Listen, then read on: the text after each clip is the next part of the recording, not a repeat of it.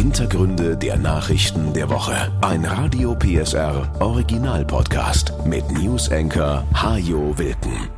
Meine Güte, was war das nur wieder für eine Woche? Tausende tote Fische in der Oder. Ein Holocaust-Eklat im Kanzleramt. Und natürlich die Heizkosten, die Millionen Menschen im kommenden Winter richtig hart treffen könnten. Ich habe lange überlegt, was machst du? Einfach mal ein bisschen Musik spielen, damit sich alle etwas beruhigen können? Oder doch das ein oder andere Thema nochmal etwas vertiefen? Ich habe mich für die Heizkosten und den Gaspreis entschieden. Wenn Sie danach etwas zur Beruhigung brauchen, dann empfehle ich Ihnen den Radio PSR Relax Stream. Also der Gaspreis. Da verging in dieser Woche kein Tag ohne wichtige Neuigkeit. Zunächst wurde die Höhe der Gasumlage bekannt gegeben. Gut 2,4 Cent pro Kilowattstunde. Dann kamen noch zwei weitere Umlagen hinzu, von denen man bisher höchstens mal in Fachkreisen gehört hatte. Die Bilanzierungs- und die Speicherumlage. Sie machen eine Preissteigerung von einem weiteren Cent aus. Zwischendurch teilte die EU-Kommission der Bundesregierung mit, dass sie auf diese Umlagen auch unbedingt Mehrwertsteuer erheben muss. Jawohl muss. Und einen Tag später gab sie dann den Tipp, den Leuten das Geld auch hinterher einfach zurückzugeben. Irgendwie. Oder einen besonders niedrigen Steuersatz zu nehmen. Oder die Höhe der Gasumlage so weit zu senken, dass man mit der Steuer auf 2,4 Cent kommt. Zwischendurch sprach CDU-Chef Friedrich Merz noch von Chaos mit Ansage, politische Extremisten riefen zum Wutherbst auf und Kanzler Scholz wurde bei einer Veranstaltung in Europeen in Brandenburg niedergebrüllt, nachdem Linke und AfD zu Protesten aufgerufen hatten. Zur Demokratie gehört es, dass man unterschiedliche Meinungen haben kann, dass man sie sagen kann und dass man sich davor nicht fürchten muss. Einen Tag später schließlich sorgte Scholz selbst nach diesen wirklich turbulenten Tagen für etwas Beruhigung, indem er ankündigte, die Mehrwertsteuer auf Gas wird vorübergehend gesenkt. Bis März 2024 von 19 auf 7 Prozent. Die steigenden Energiepreise sind eine große Belastung. Die Bundesregierung ist sich einig, dass den Gaskunden keine zusätzlichen Belastungen entstehen sollen. Wir erwarten von den Unternehmen, dass sie diese Senkung eins zu eins an die Verbraucher weitergeben. Teuer wird der kommende Winter trotzdem. Wer es warm haben will in den eigenen vier Wänden, der wird tiefer in die Tasche greifen müssen als jemals zuvor. Denn der Gaspreis an sich ist unabhängig von Steuern und Umlagen kräftig gestiegen. Verbraucher sollen zum Teil das fünf- oder sechsfache ihrer bisherigen Abschläge zahlen. Mit einer Mehrwertsteuersenkung allein und ein bisschen Musik zur Entspannung ist es also nicht getan. Dem Wirtschaftsforscher Marcel Fratscher ist ohnehin nicht ganz klar, was das Ganze überhaupt soll. Die Regierung erhebt auf der einen Seite eine Gasumlage, senkt aber gleichzeitig die Steuern, um die Erhöhung abzufangen. Damit schafft sie lediglich mehr Bürokratie, sagt Fratscher, und fordert stattdessen gezielt die Menschen zu entlasten, die jetzt schon jeden Cent zweimal umdrehen müssen. Kanzler Scholz hat das auch vor und er hat deshalb weitere Entlastungen angekündigt. Ich habe gesagt, you'll never walk alone. In den nächsten Wochen werden wir ein drittes Entlastungspaket schnüren, um den großen Druck abzumildern. Wie das Paket genau aussieht, besprechen wir vertrauensvoll in der Regierung. Die Gerechtigkeitsfrage ist entscheidend, damit das Land in dieser Krise zusammenbleibt. Nächsten Monat kommt ja schon mal etwas Geld aufs Konto. Viele Arbeitnehmer bekommen dann nämlich mit ihrem Gehalt die sogenannte Energiepauschale ausgezahlt. Das sind 300 Euro, die müssen allerdings versteuert werden. Ein Teil des Geldes geht also ans Finanzamt. Wer keine einkommensteuerpflichtige Beschäftigung hat, der geht bei der Pauschale leer aus, obwohl ja zum Beispiel auch Rentner höhere Energiekosten haben. Mit einem kleinen Trick können aber auch Sie in den Genuss der staatlichen Unterstützung kommen. Anspruch darauf hat man nämlich schon, wenn man nur an einem einzigen Tag in diesem Jahr arbeitet und dafür offiziell bei der Minijobzentrale angemeldet ist. Dann kann man den Verdienst dieses einen Tages bei der nächsten Steuererklärung angeben und erhält die Pauschale nachträglich vom Finanzamt überwiesen. Allerdings warnt das Finanzministerium davor, nur zum Schein einen Arbeitsvertrag abzuschließen, um zum Beispiel einen Tag lang auf die Enkel aufzupassen. Damit riskiert man sogar ein Bußgeld. Zurück zu unseren Heizkosten. Wie teuer der kommende Winter für den Einzelnen tatsächlich wird, kann heute niemand zuverlässig vorhersagen. Das hängt ja wesentlich vom Energieverbrauch ab, der Wohnungsgröße und wie gut sie gedämmt ist und nicht zuletzt auch davon, wie lang und kalt der Winter wird. Für den Leipziger Bundestagsabgeordneten der Linken, Sören Pellmann, sind die hohen Energiepreise jedenfalls jetzt schon ein Schlag gegen den Osten. Er hat deshalb in dieser Woche zu Montagsdemos aufgerufen. Gegen Protest ist auch grundsätzlich überhaupt nichts einzuwenden, weil das Demonstrationsrecht ja zu unseren Grundrechten gehört. Dass Pellmann dafür aber ausgerechnet den Montag empfiehlt, das finden viele Beobachter dann doch ziemlich dreist.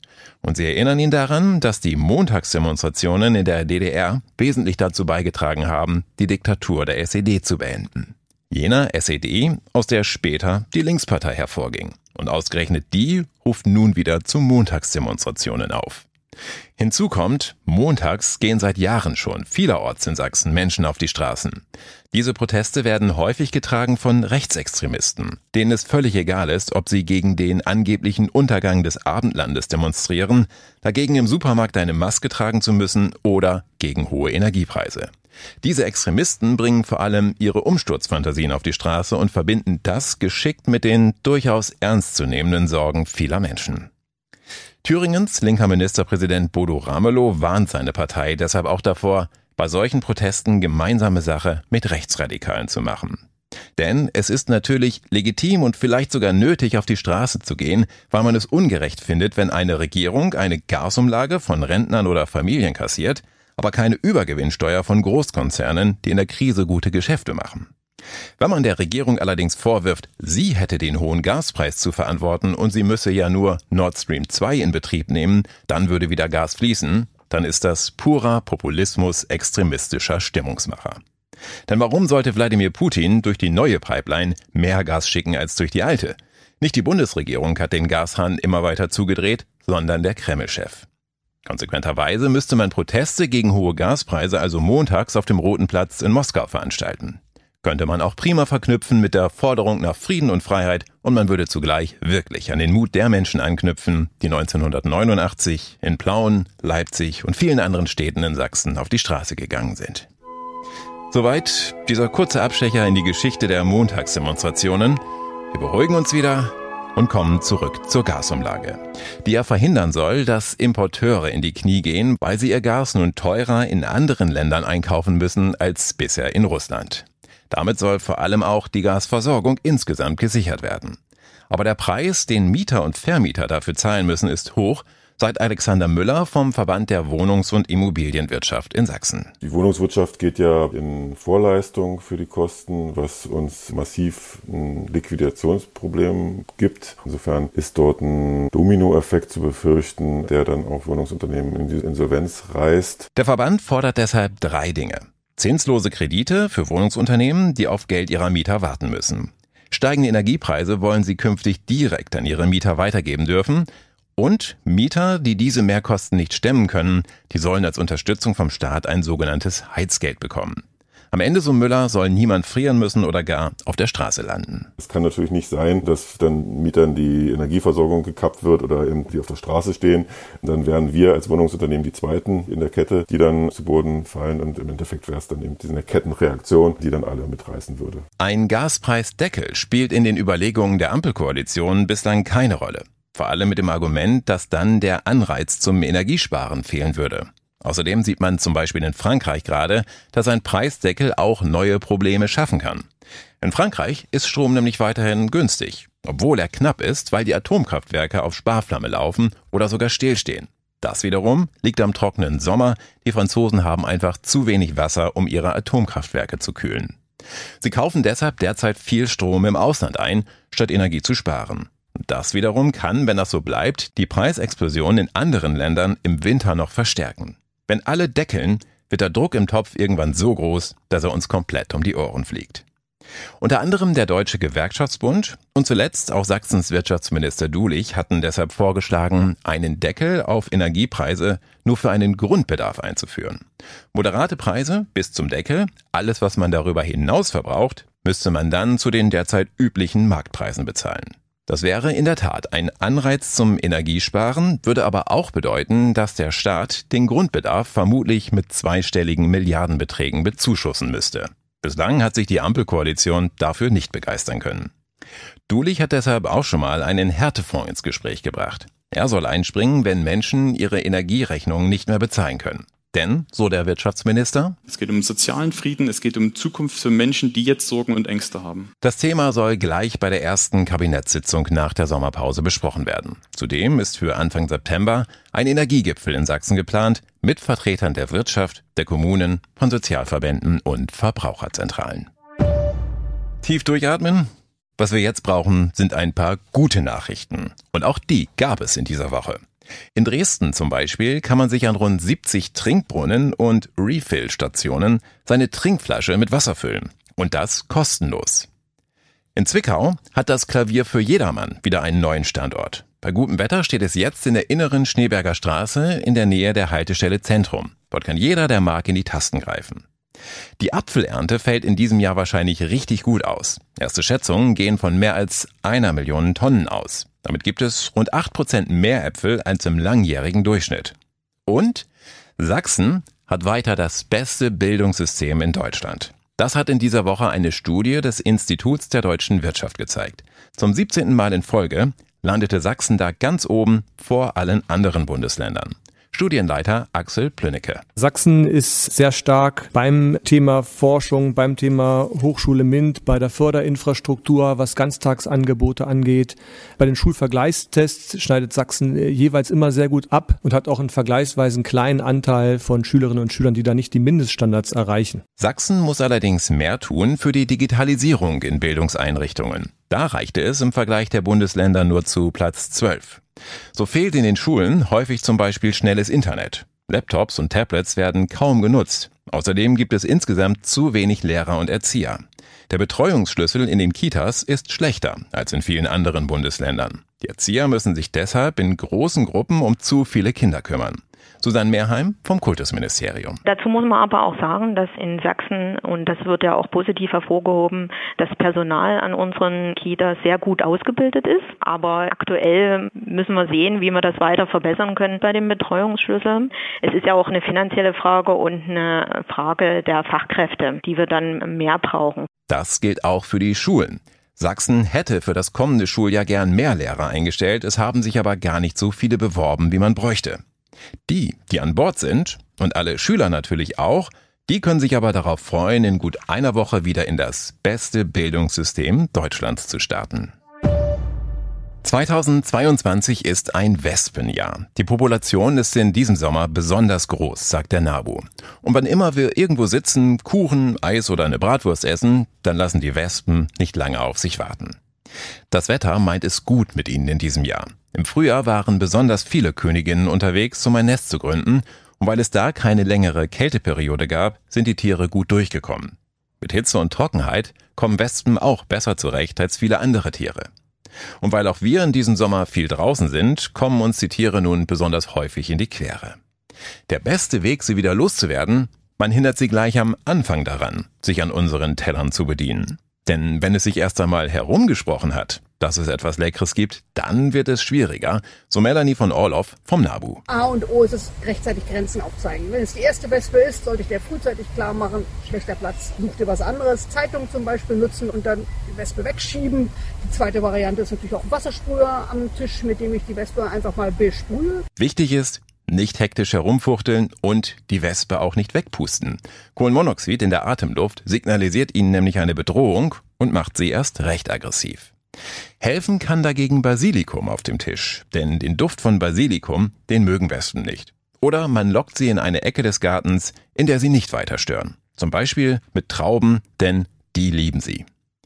In Deutschland leben übrigens rund 700 Wespenarten. Nur zwei davon kommen regelmäßig an unsere Kuchentafel oder laden sich selbst zum Grillen ein. Die gemeine Wespe und die deutsche Wespe. In einigen Wochen aber ist das vorbei. Dann nimmt die Zahl der Arbeiterinnen ab, und es kommt auch kein neuer Nachwuchs mehr. Dann allerdings werden auch wir Menschen nicht mehr so oft draußen sitzen. Vermutlich sehen wir die Wespen dann erst im nächsten Jahr wieder. Der Durchbruch in Hollywood ist nicht vielen Menschen vergönnt. Er war einer der wenigen, die es bis ganz nach oben geschafft haben. Wolfgang Petersen, deutscher Filmemacher aus der ostfriesischen Provinz, ist jetzt im Alter von 81 Jahren gestorben. Er hat sich zunächst mit Fernsehproduktionen einen Namen gemacht, führte in den 70er Jahren unter anderem bei sechs Tatorten die Regie. Der Klassiker Reifezeugnis mit Nastasia Kinski von 1977 gilt bis heute als der zweiterfolgreichste Tatort überhaupt. Mit dem Kinohit Das Boot gelingt ihm 1981 der große Durchbruch. Sechsmal wurde dieser Film für den Oscar nominiert. Das ist bis heute Rekord für eine deutsche Produktion. Anschließend verfilmte Petersen die unendliche Geschichte, die bis dahin teuerste deutsche Filmproduktion nach dem Krieg. Danach konnte es nur nach Hollywood gehen. Peterson wollte seinen Traum leben, das ganz große Kino. Er wollte Geschichten erzählen und die Menschen für zwei Stunden in eine andere Welt mitnehmen. Anfangs lief das eher mäßig in Hollywood. Dann aber schlug Clint Eastwood ihn 1993 als Regisseur für In the Line of Fire vor.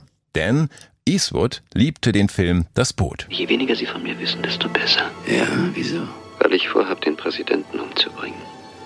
Das hätten Sie jetzt nicht sagen dürfen. In the Line of Fire war der Durchbruch für den Deutschen in der Traumfabrik. Peterson drehte danach Blockbuster wie Outbreak, Air Force One, Der Sturm oder Troja. Mit Stars wie Brad Pitt, Dustin Hoffman oder George Clooney. Zuletzt führte ihn sein Weg wieder nach Deutschland. Mit Vier gegen die Bank drehte er vor einigen Jahren ein Remake seiner TV-Komödie von 1976. Und auch mit 80 hatte er noch viele Pläne. Auch mit 100 werde ich den Ruhestand noch geflissentlich ignorieren, sagte Petersen zu seinem runden Geburtstag im letzten Jahr und kündigte neue Filmprojekte an. Nun ist seine Reise durch die Welt, wie er sein Leben selbst einmal beschrieb, doch schon früher beendet. Seine Filme aber bleiben unsterblich. Einen hundertsten Geburtstag gab es in dieser Woche. Denn vor genau 100 Jahren wurde die Richtlinie 476 für Papierformate veröffentlicht. Das heißt, das DIN A4 und die anderen Papierformate hatten Geburtstag. Und ein Sachse hatte damals wesentlichen Anteil daran, dass sich diese Formate heute fast überall auf der Welt durchgesetzt haben. Er hieß Walter Postmann und kam aus dem Erzgebirge. Postmann nahm damals einen Quadratmeter Papier mit dem Seitenverhältnis 1 zur Wurzel 2 und nannte dieses Format DIN A0. Je nachdem, wie oft man diesen großen Bogen Papier an der längeren Seite faltet, wird daraus ein neues, um die Hälfte kleineres Format. Einmal gefaltet DIN A1, zweimal DIN A2, dreimal DIN A3 und viermal gefaltet ergibt schließlich DIN A4. Die berühmtesten 21 mal 29,7 Zentimeter der Welt, die uns heute jeden Tag begegnen, im Büro oder in der Schule.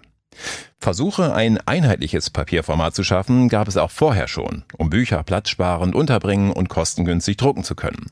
Aber erst der sächsische Ingenieur und Mathematiker Walter Postmann hat es geschafft, ein Format zu entwickeln, das heute fast weltweit als Maß aller Dinge gilt und auf das sogar Büromöbel abgestimmt sind. Das war Wilken. Hintergründe der Nachrichten der Woche mit Newsenker Hajo Wilken. Dieser Radio PSR Original Podcast ist eine Produktion von Regiocast, deutsches Radiounternehmen.